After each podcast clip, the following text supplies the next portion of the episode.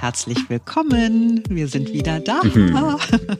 Die Feiertage sind vorbei und äh, ja, wir starten wieder mit ein neuer Tag und ich freue mich ganz doll, dass bei Instagram, nee gar nicht, dass bei äh, Apple Podcast jemand geschrieben hat, dieser Podcast ist eine tägliche Morgenroutine geworden. Was soll ich bloß über den Jahreswechsel in Klammern Podcast Pause hören? Wir kommen aber auch im neuen Jahr nicht an Corona vorbei. Wir starten mit dem Thema Omikron. Zu Gast bei uns heute Professor Klaus Stör. Was für mich unerklärlich ist, und ich habe noch keine Antwort bekommen, ist, wieso in Deutschland bis zu zehnmal mehr im Vergleich zu England, zu Dänemark, Frankreich, auch Schweiz, ähm, also sechs bis zehnmal mehr Personen auf der Intensivstation liegen pro Erkrankter als in diesen anderen Ländern. Ja, das ist ähm, ein Mysterium. Das Interview mit Professor Stör gleich, also dann in voller Länge. Es geht also wieder um Corona. Hurra! Ich bin Simone Panteleit, hallo. Und ich bin Marc Schubert. Jetzt beginnt ein neuer Tag.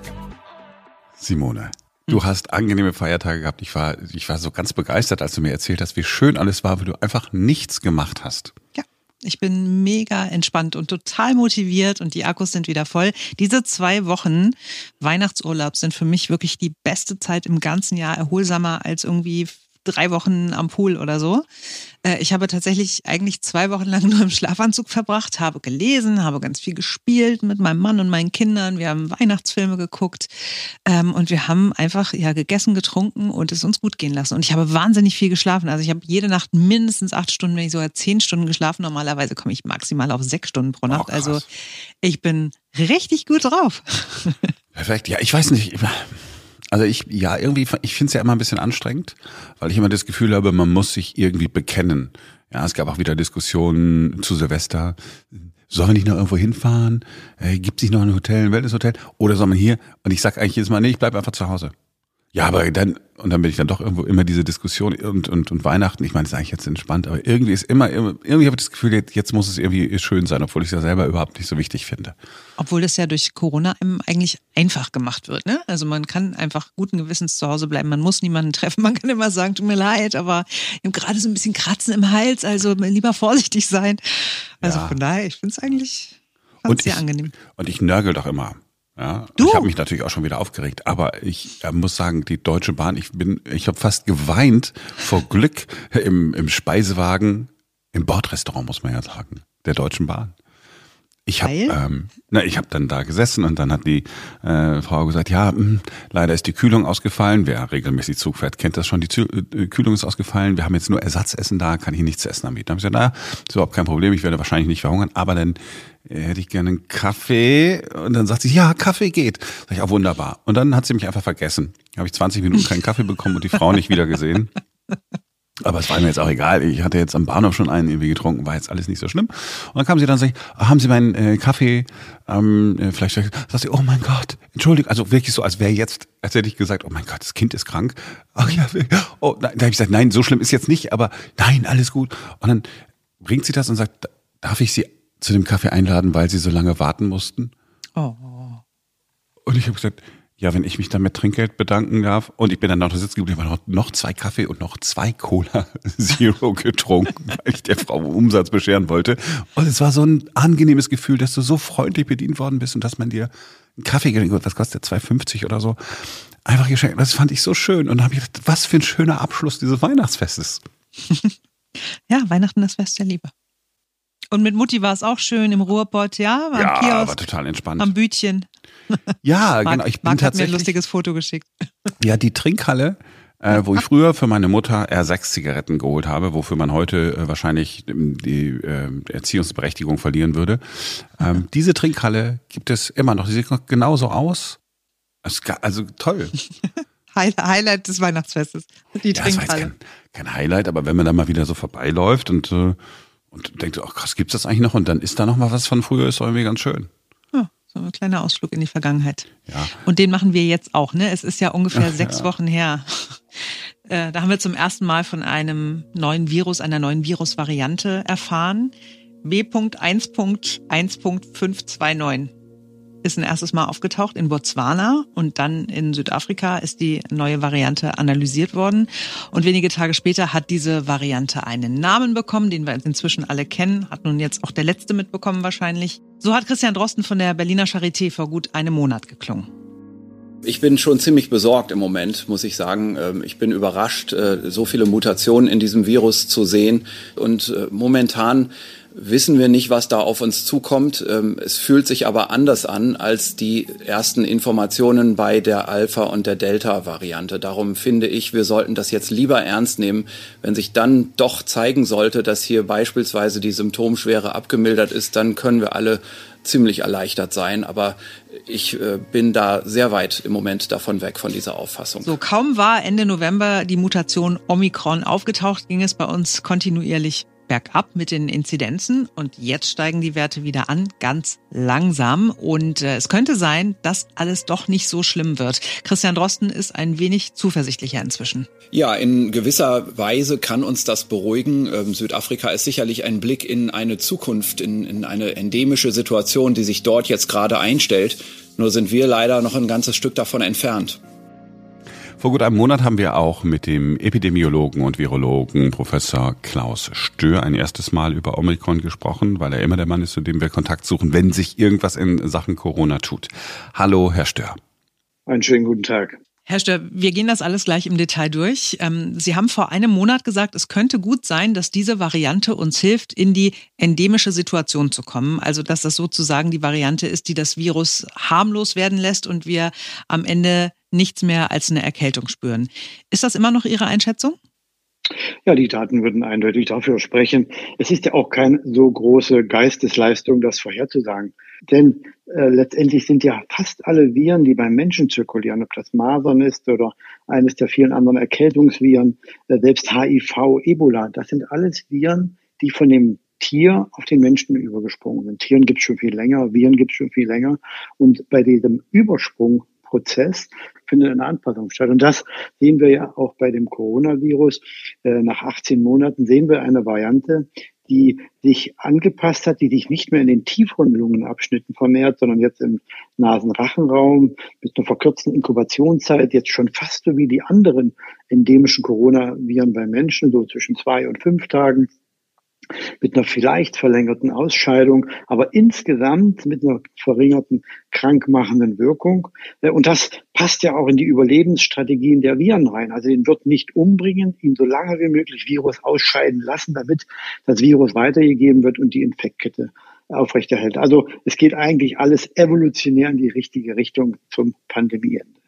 Das heißt, Omikron ist möglicherweise den klassischen Erkältungsviren, die wir alle schon lange kennen, näher als einem neuartigen Coronavirus, das gefährlich ist.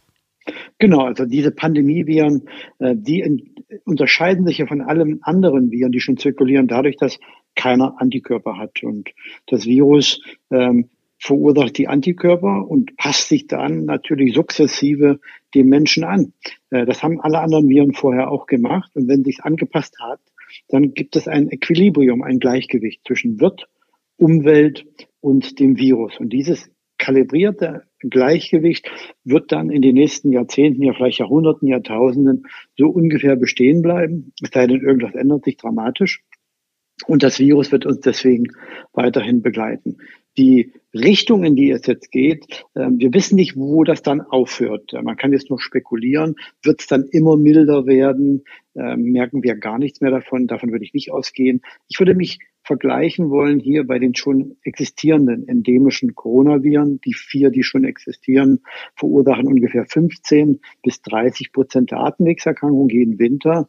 Die waren niemandem bekannt, sicherlich äh, bevor das Coronavirus die Pandemie verursacht hat. Aber alle haben wir damit gelebt. Äh, alle Kinder haben sich äh, zum Alter von 12 bis 14 Jahren damit infiziert. Keiner wurde geimpft dagegen. Äh, trotzdem sind auch einige schwer erkrankt, einige gestorben. Und so wird es höchstwahrscheinlich bei diesem Coronavirus auch werden. Wo das aber enden wird, das kann noch niemand genau vorhersagen. So, können Sie uns denn Mut machen? Also wenn wir Omikron hinter uns haben, haben wir es dann geschafft? Ja, das kommt darauf an, was die Ziellinie dann für uns ist. Äh, die Ziellinie für mich ist die, der Beginn der Endemie, wenn die Schwere der Erkrankung durch Corona vergleichbar ist mit der von anderen Atemwegserkrankungen, bei denen wir uns auf ihre Existenz schon eingestellt haben. Wir akzeptieren, dass jedes Jahr mehr Menschen an Influenza sterben als durch Verkehrsunfälle. Wir akzeptieren, dass jedes Jahr viele Millionen Menschen geimpft werden gegen Influenza, dass alle drei bis fünf Jahre auch mal die Intensivstationen schwer überlastet sind, äh, dass äh, es wirklich schwierig wird, dann auch die regulären Operationen durchzuführen. Alles das ist ja eigentlich in unserem Bewusstsein normales Leben. Und wenn Corona dort angekommen ist und die Verhältnismäßigkeit dann wieder akzeptiert wird, dann ist die Endemie eingetreten. Ich würde davon ausgehen, dass der wesentliche Schritt davon im April und Mai getan ist, weil dann der Winter vorbei ist. Im Sommer hat es 10 bis 15 Mal weniger Infektionsdruck. Also wenn im Winter die Inzidenz 20.000 ist, äh, 20.000 Fälle pro Tag vorkommen, dann kommen im Sommer halt nur äh, 200 Fälle vor. Ähm, also oder, oder 500 oder 1000, ähm, aber die meistens dann auch milder verlaufen. Ähm, und im äh, Winter beginnt das wieder mit den Atemwegserkrankungen. Aber ich gehe davon aus, dass dann wirklich nur die Impfung derjenigen, die vulnerabel sind, äh, notwendig sein wird. Äh, alle anderen haben dann ihre Erstinfektion oder die Immunisierung äh, und dann ist sicherlich die Pandemie auch vorbei. Ach, das wäre doch, äh, das wäre doch äh, viel zu schön. Ähm, Christian Drosten in dem Ausdruck, den wir gerade eben äh, gehört haben, hat gesagt, ja, die Berichte aus Südafrika unter anderem seien äh, ermutigend, aber Deutschland sei nicht äh, Südafrika. Die Zahlen, die wir aus anderen Ländern haben, ich nehme jetzt mal, ähm, oder die Informationen, die Studien, die ersten Ad-Hoc-Informationen, die wir haben aus Südafrika, kann man die auf Deutschland übertragen? Sind das eigentlich gute Nachrichten, die da kommen, von denen wir da sagen können, okay, vielleicht kommen wir um die Sache nochmal drum rum? Ja, ähm, die Situation hat eigentlich noch einen bitteren Beigeschmack und der ist, dass in Südafrika Zahlen existieren, in Deutschland nicht. Und dass in England Zahlen existieren und in Deutschland nicht. Und das zeigt eigentlich, dass diese Wissenschaftswüste, diese Daten, ähm, dieser Datenmangel auch weiter aufrecht erhalten wird offensichtlich, dass man vergessen hat, ähm, pandemiebegleitende und maßnahmenbegleitende Forschung zu initiieren.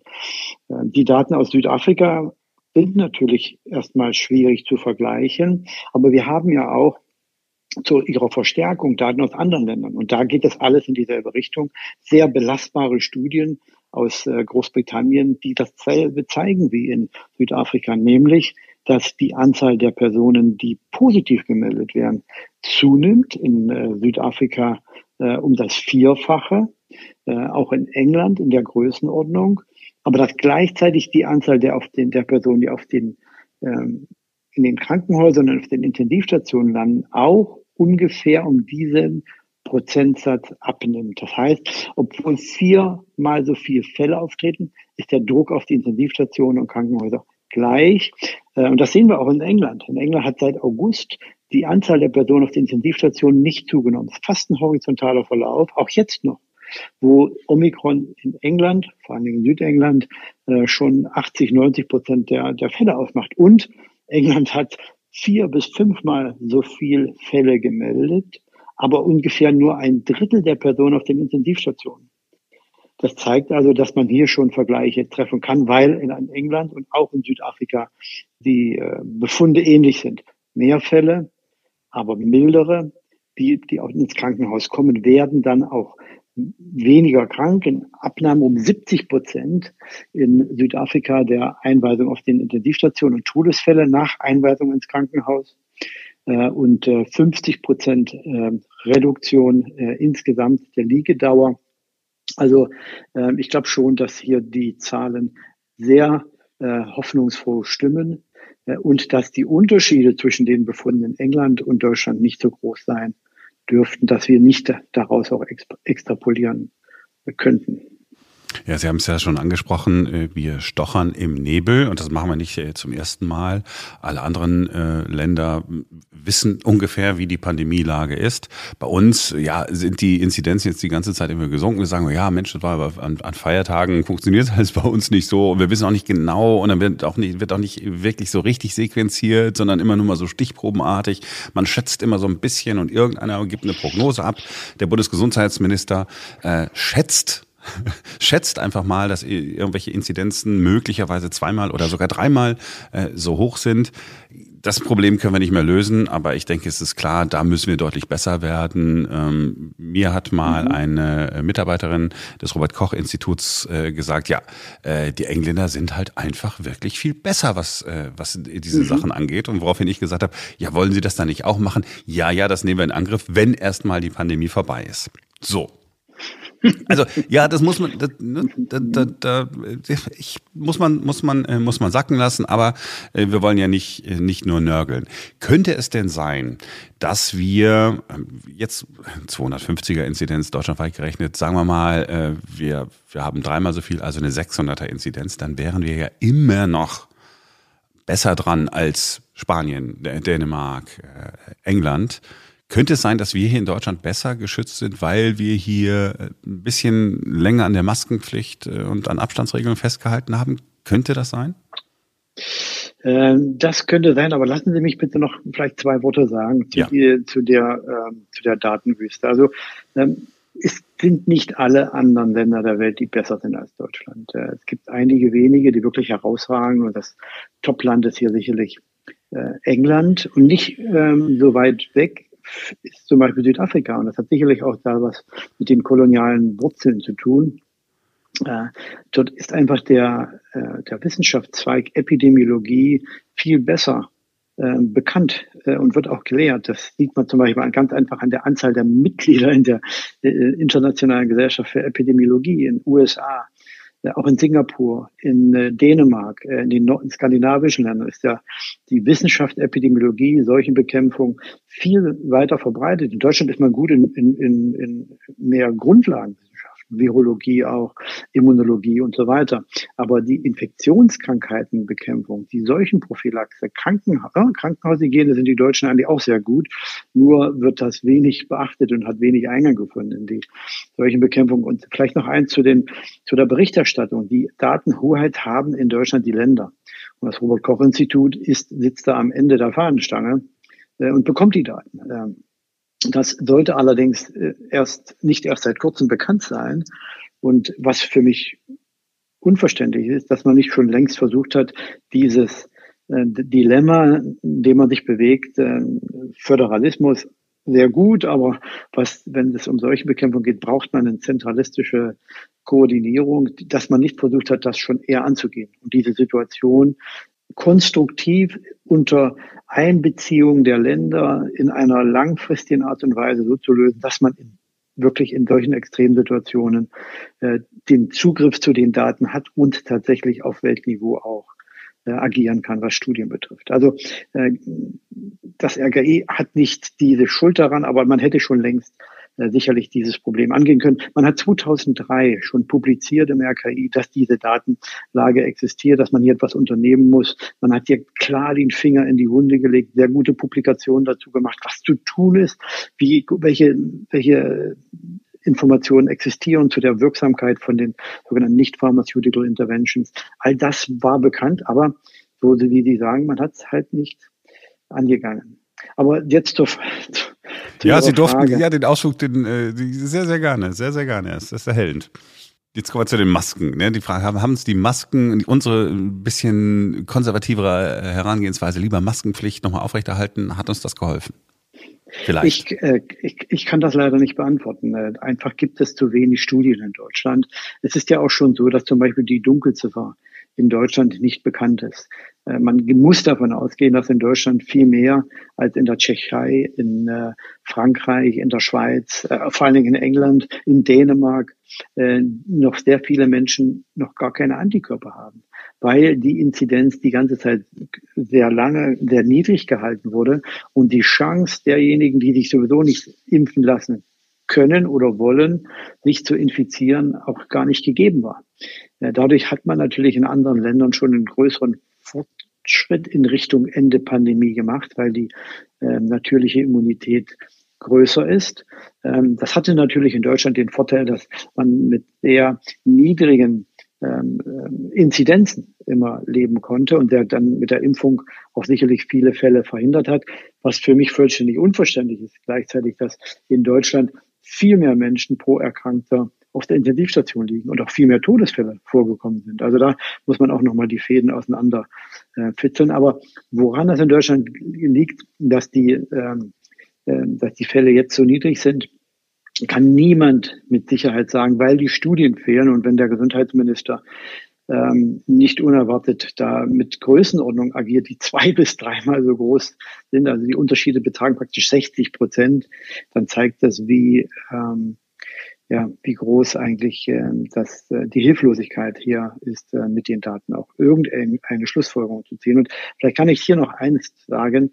Äh, letztendlich ist der, der Druck, mit dem man auf die Politik ausübt und mit dem die Politik versucht, auch äh, Entscheidungen dann zu begründen, ähm, der Druck kommt aus den Intensivstationen. Und was für mich unerklärlich ist, und ich habe noch keine Antwort bekommen, ist, wieso in Deutschland bis zu zehnmal mehr im Vergleich zu England, zu Dänemark, Frankreich, auch Schweiz, ähm, also sechs bis zehnmal mehr Personen auf der Intensivstation liegen pro Erkrankter als in diesen anderen Ländern.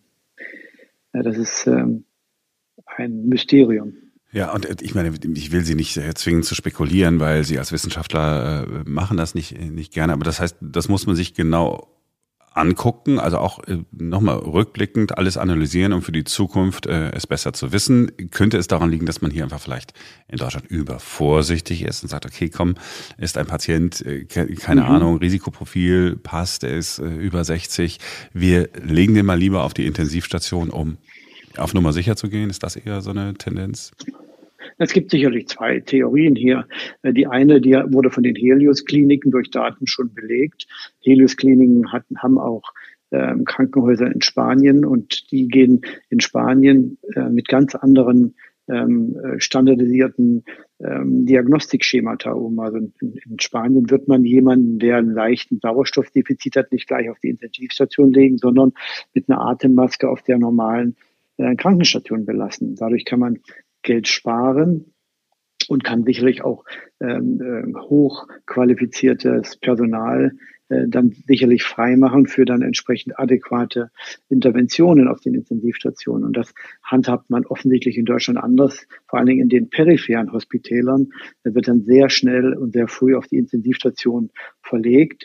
Ähm, was dazu auch noch beiträgt, offensichtlich ist äh, die Ausstattung an den Intensivstationen, auch in den peripheren Krankenhäusern mit diesen sogenannten ECMO-Geräten. Das sind ähm, Herz-Lungen-Maschinen, die eine sehr spezialisierte ähm, das Personal erfordern, ähm, auch einen hohen Durchsatz, um das Training aufrechtzuerhalten und auch eine sehr, diese Spezialisierung dann erstmal zu gewährleisten. Äh, und da sieht man auch, dass sehr hohe Todesraten dann wieder auftreten, gerade in diesen kleineren Krankenhäusern haben auch die Intensivmediziner zu publiziert. Also man überweist höchstwahrscheinlich sehr viel früher auf die Intensivstation äh, und hat sogar geringeren Überlebenserfolg, nicht überall, aber den peripheren Krankenhäusern auf den Intensivstationen, ähm, wenn dann jemand auch dann intubiert werden muss, also invasiv beatmet.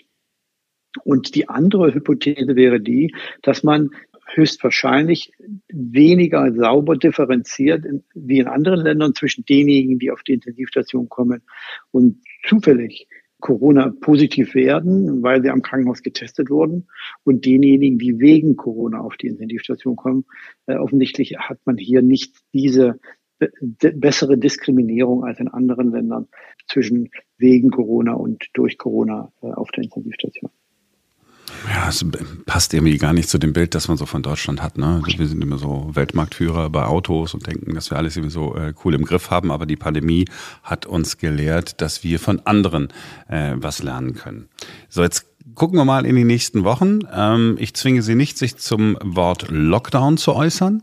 Aber ich frage trotzdem in, in diese Richtung, wenn jetzt äh, nach dem, was äh, Sie gerade geschildert haben, äh, wie Omikron äh, sich als Variante im Moment darstellt, nach den Erfahrungen aus anderen Ländern. Mhm. Wenn wir davon ausgehen, dass die Zahlen jetzt steigen, nehmen wir mal hier Lauterbach, wir haben nicht eine 200er-Inzidenz, sondern wir haben eine von 700 oder so.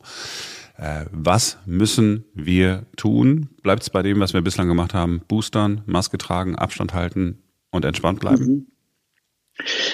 Ich würde auch hier die Zahlen und Fakten anschauen. Erstmal, wie ist die Situation weltweit? Da gibt es in Oxford ein Institut, das sämtliche Bekämpfungsmaßnahmen in allen Ländern der Welt evaluiert und einen sogenannten Bekämpfungsindex errechnet. Der liegt zwischen 0 und 100. 0, man macht gar nichts. 100, alles steht still. Ähm, und damit kann man das, den Begriff Lockdown auch qualifizieren. Denn für manche ist Lockdown die 100 äh, und für andere ist Lockdown schon die 30. Mhm. Und in Deutschland äh, liegt dieser Index gegenwärtig bei 85.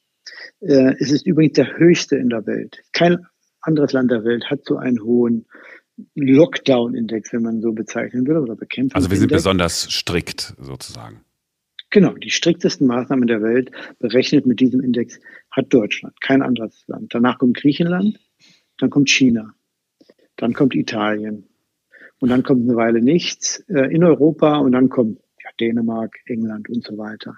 Das zeigt also erstmal schon, dass Deutschland mit einer relativ geringen Inzidenz, die natürlich auch durch die Berichterstattung bedingt sein kann, weil Sie sagen, Berichterstattung bedeutet, ne, wenn wir darüber sprechen, so ein bisschen Panik äh, sich breit macht, dass die Leute vorsichtiger sind. Genau.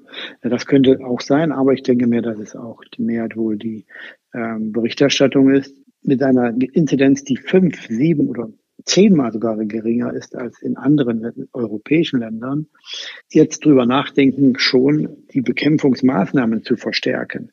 Also die, wir arbeiten offensichtlich intellektuell auf einer ganz anderen äh, Niveau hier, während man in England die Geschäfte offen gehalten hat über Weihnachten und auch Silvester mit einer äh, vier bis fünfmal so hohen Inzidenz wie in Deutschland, denkt man in Deutschland jetzt noch nicht darüber mal nach, ob man die Kontaktbeschränkung auflösen wird. In Frankreich liegt die Inzidenz weit über Deutschland.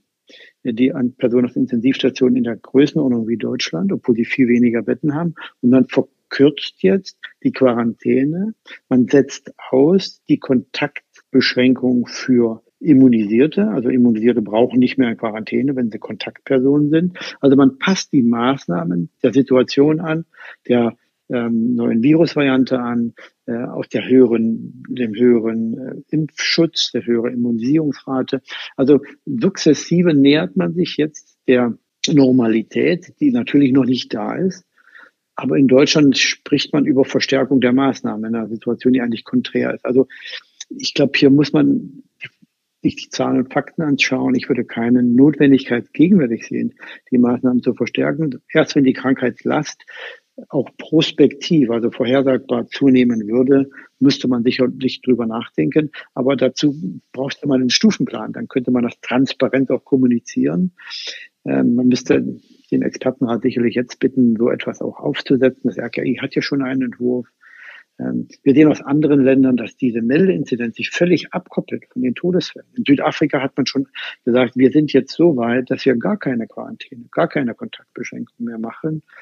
Äh, Im Lehrbuch der Pandemie steht, dass man von der sogenannten Containment-Phase, Containment würde bedeuten, wir schränken die Verbreitung ein, ganz zu Anfang der Pandemie macht man das durch Kontaktbegrenzung, Quarantäne, jetzt zu der sogenannten Mitigation-Phase kommt, also nur noch zur Verminderungsphase, wo man letztendlich die Ausbreitung des Erregers nicht mehr verhindern kann, weil er schon durch, durch die Population zirkuliert. Die meisten haben schon Antikörper, Reinfektionen sind normal. Dann kümmert man sich nur noch darum, um die Krankheitslast so zu reduzieren, ähm, dass die Gesellschaft normal weiter funktioniert wie bei anderen endemischen Erkrankungen. Aber das machen die anderen Länder schon. In Deutschland passiert das vielleicht auch, aber wir wissen es äh, vielleicht alle nicht und bekommen es nicht mit. Ähm, also wenn ich Sie jetzt vielleicht falsch zusammenfassen darf, sofort äh, protestieren. Das heißt, Sie sagen, wenn sich alles so in Deutschland herausstellt, wie sich das andeutet äh, anhand der Daten aus anderen Ländern, dann könnten wir hier nicht in den Lockdown gehen, sondern oder aus der 85 eine 95 machen, sondern wir könnten lockern. Also gegenwärtig würde ich das nicht für richtig halten. Gegenwärtig würde ich es für vernünftig erachten, sich darauf vorzubereiten, die Parameter und Indikatoren festzulegen und ihren Status, die eine Verschärfung oder eine Lockerung der Situation ähm, dann bedingen könnten. Das müsste man jetzt sich anschauen, durchrechnen, äh, auch kommunizieren und sich auf diese Situation vorbereiten, wenn die Datenlage sich einigermaßen wieder stabilisiert hat. Das sollte ungefähr äh, Ende dieser Woche sein, Anfang nächster Woche und dann kann man die entsprechende Entscheidung fällen. Aber gegenwärtig gibt es kein, meines Erachtens ähm, keinen Entscheidungsdruck, weil die Daten aus den anderen Ländern, die zum Glück vorliegen, weil sie in Deutschland leider nicht existieren, in ein und dieselbe Richtung deuten, nämlich mildere Erkrankung, äh, mehr Personen betroffen, aber viele asymptomatische Verläufe und keine proportionale Zunahme auf den Intensivstationen. Genau, Sie sagen jetzt äh, gut eine Woche, ne? Dann haben wir also sozusagen eine Woche ähm, ähm, hinter uns, in der kein Feiertag dazwischen gekommen ist. Dann müsste man ein wirklich halbwegs vernünftiges Bild äh, von der Lage in Deutschland haben, sagen Sie. Das ähm, hoffe ich mal, dass das dann passiert. Letztendlich sollten aber die Zahlen auf den Intensivstationen ähm, und äh, auch bei den Todesfällen eine sehr gute ähm, Widerspiegelung dessen geben, was an Krankheitslast zu erwarten ist. Und da gehen die Zahlen auch gegenwärtig zurück. Also ich sehe als Risiko eigentlich als gering an, dass sich die Situation dramatisch verschlechtern könnte. Das soll Ihr Schlusswort sein. Ähm, Sie wissen, ich, ich versuche immer, wenn Sie, wenn Sie äh, mit Ihrem Ausblick kommen, dann versuche ich immer das Interview zu beenden, weil es immer ähm, so ein versöhnlich und ein, ein zuversichtliches Ende ist. Und in der Vergangenheit haben Sie immer richtig gelegen. Schrecklich. Ne? Nein, ich bin ganz, ich bin ganz, ich bin ganz froh gewesen. Ich habe sehr viel entspanntere Tage gehabt, äh, weil Sie gesagt haben, naja, gut, jetzt Herr Schubert, gehen Sie mal raus, trinken Sie mal Ihr Bier, entspannen Sie sich. Und äh, tatsächlich, es ist nicht äh, so schlimm gekommen, wie andere befürchtet haben. Ähm, es gehört aber nicht so viel dazu, einfach wenn man die, ja, wenn man sich damit intensiv beschäftigt, dann, dann kann man das eigentlich sehr gut alles vorhersehen.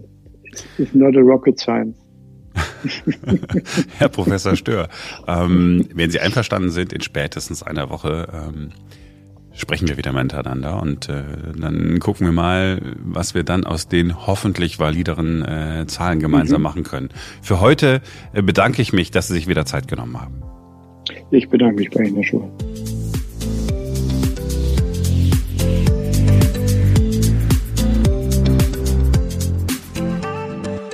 Du möchtest jetzt über Wintervögel sprechen, über die Stunde der Wintervögel. Jetzt reden wir über Wintervögel.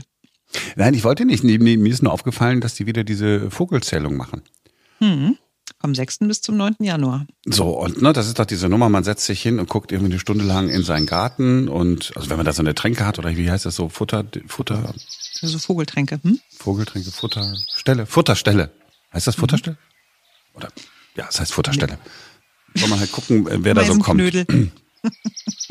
So eine, eine Stunde lang. Und mir ist äh, dann aufgefallen, dass in der aktuellen Podcast-Folge von Dr. Daniel Stelters Beyond the Obvious BTO äh, seit äh, gestern äh, bei euch äh, in der Podcast-App, wenn ihr schon abonniert habt, wenn nicht, macht das mal. Der hat ein äh, Gespräch geführt mit einem Experten, der gesagt hat, wisst ihr was? Faktencheck Nachhaltigkeit ist das Buch, das er geschrieben hat. Wisst ihr was? Es ist alles gar nicht so schlimm die Medien machen nur so Panik. Und äh, ich meine, wir hören da, wir können da mal einen, äh, einen äh, Auszug draus hören, machen wir aber dann morgen. Hören uns das mal an und und äh, ist ganz interessant, ja. Wenn ihr es jetzt schon hören wollt, äh, Beyond the Obvious, BTO 2.0. Und da sagt er nämlich auch, na ja, das mit dem Artensterben, Vogelsterben, das war mal, ja, aber seit einigen Jahren seien zumindest in Deutschland oder irgendwo auf der oder irgendwie in Europa äh, die Zahlen der Vögel stabil. Und wenn man das hört, denkt man so, oh krass, alles, ach, ist das alles nur Panikmache gewesen? Also das ist jetzt kein Klimaleugner, aber ich habe dann so gedacht, mh, hm, krass. Also liege ich jetzt dann wirklich so falsch und wollte aber jetzt nicht einfach nur hingehen und sagen, okay, ja, dann nehmen wir mal das Interview und senden das jetzt ja auch mal hier auszugsweise, sondern man muss das, ich, wir müssen das wirklich mal recherchieren und mhm. dann diese Woche mal durchgehen. Also wundert euch nicht, wenn ihr euch jetzt da Vögel zählt und denkt, Mensch, krass, sind genauso viele wie im letzten Jahr. Alles ist wieder gut. Es gibt, alles ist gut, wir müssen nichts mehr tun. Der Planet heilt sich selbst. Hurra. Ja, ich finde es ja an sich gut, dass der NABU, das ist ja in erster Linie der NABU, ne, dass der äh, das kontrollieren will und ein bisschen Überblick behalten will, wie viele Vögel gibt's denn da draußen und gibt's von der einen Art jetzt auf einmal viel mehr als vorher. Mein Problem dabei ist nur, also ich glaube, im, im, was war das damals, im Sachkundeunterricht in der Grundschule, als die verschiedenen Vogelarten durchgenommen wurden, habe ich irgendwie nicht richtig aufgepasst, da wahrscheinlich wie immer geschwätzt oder so. Auf jeden Fall, also ein Rotkehlchen könnte ich noch benennen, eine Amsel auch noch, Eine Elster, okay. Aber dann wird's auch langsam wirklich schwierig. Und vor allen Dingen würde ich immer denken, wenn dann so eine Amsel auf dem Rasen sitzt, wegfliegt und dann irgendwann wieder eine da sitzt, ist das jetzt die von eben? Ach so. Oder ist das eine neue? Also zähle ich die jetzt doppelt oder wisst ihr? Also das wäre das wäre so ein bisschen mein Problem an der Sache. Du, wenn, es gibt Leute, die haben zehn Spatzen gezählt? Das war immer derselbe Spatz, der Ja, kann ja hin zur sein. Tränke, kurz mal wieder hoch im Baum. Oder? Ja, kurz die Beine vertreten und ein bisschen die Flügel ausbreiten und dann kommt er wieder. Ich kenne mich auch null aus mit Vögeln. Also Spatz, Taube, alles klar hier. Diese Krähen, ne, so. Hm. Das kennt man schon. Aber das Coole ist, es gibt dann irgendwie äh, ja auch die, die App, die man dazu, da kann man dann irgendwie genau gucken, was das dann für ein Vogel ist, kann man sich alles angucken. Und es gibt was zu gewinnen, ne? Also auf der Seite des NABU heißt es, also die Freude an der Naturbeobachtung steht bei der Stunde der Wintervögel ganz klar im Vordergrund, aber es gibt eben auch Preise. Zum Beispiel kann man ein Fernglas gewinnen oder auch eine riesen Futtersäule, 63 Zentimeter lang mag. Oder auch 20 Mal das Buch Meine Vogelsnackbar. Vogelfutter selber machen. So, Ja, selber machen. Das doch, dann, dann haben wir doch wieder was für sie. Jetzt, jetzt haben wir Simone gekriegt. Jetzt, Mensch, also jetzt kann sie nicht nur, jetzt häkelt sie nicht nur die Decken. Jetzt ist nicht nur äh, der Weihnachtsbaum auch selbst gezogen und selbst geschmückt. Nein, meine Damen und Herren, selbst das Vogelfutter wird jetzt selber eingekocht. so weit geht die Liebe nicht, ganz ehrlich, aber vielleicht vielleicht im nächsten Jahr. Aber dafür müsste ich ja in dieser Vogelbeobachtung mitmachen. Und Nein. da, wie gesagt, ich bin ja sehr talentfrei. In, Nein, in du kannst das Rezeptbuch auch so erstehen. Ich kauf's dir.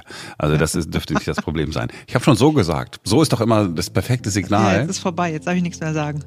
Äh, Doch, du darfst dann immer noch alles sagen, aber du musst nicht mehr. Aber du schneidest es weg. Ich lasse wegschneiden, ich lasse wegschneiden.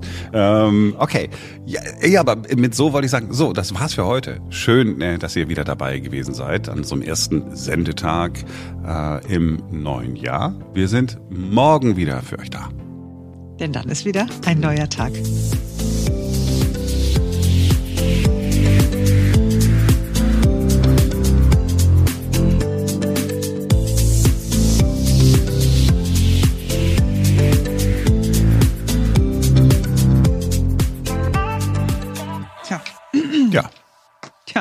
Ich starte mal die Aufzeichnung, wa? Ach, das ist das Wort, auf das ich immer so warte.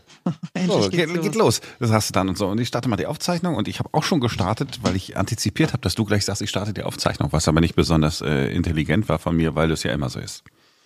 Ich bin so vorhersehbar, oder? Oh, ist die alte langweilig, ey. Na, langweilig hat keiner gesagt. Du bist eine verlässliche Größe in meinem Leben. Ist dir aufgefallen, dass verlässlich was Positives ist und Größe auch? Ach komm, jetzt haben wir so Du lange hast nicht. mich Jetzt, richtig vermisst die letzten zwei Wochen, oder? ja, und du mich erst. Überhaupt nicht, ne? Oder? Jetzt Doch, ich habe, ich, doch, ich habe oft an nicht gedacht. Und sehr wohlwollend. Ja? Du, du bringst so ein bisschen Spice in mein Leben, weißt du? Also so, was so alles so, es ist so schön und so entspannt und harmonisch und äh, ein bisschen heile Welt, weißt du ja, ne? Die Deko-Tante da und Mhm. so. Das ist alles so schön. Und du bist so, du bist so ein bisschen der, das Salz in der Suppe. Salz in der Suppe, Spice, ja, das ist sehr, sehr positiv, aber alles ist schön. Bis. Ja, gut, manchmal gehst du mir auch unfassbar auf den Sack, aber in der meistens ist es, läuft es doch ganz gut mit uns beiden. Aber ich gehe dir nicht wirklich auf den Sack, sondern ich habe immer nur noch Anregungen. Vorschläge. Genau, Ideen. Mhm.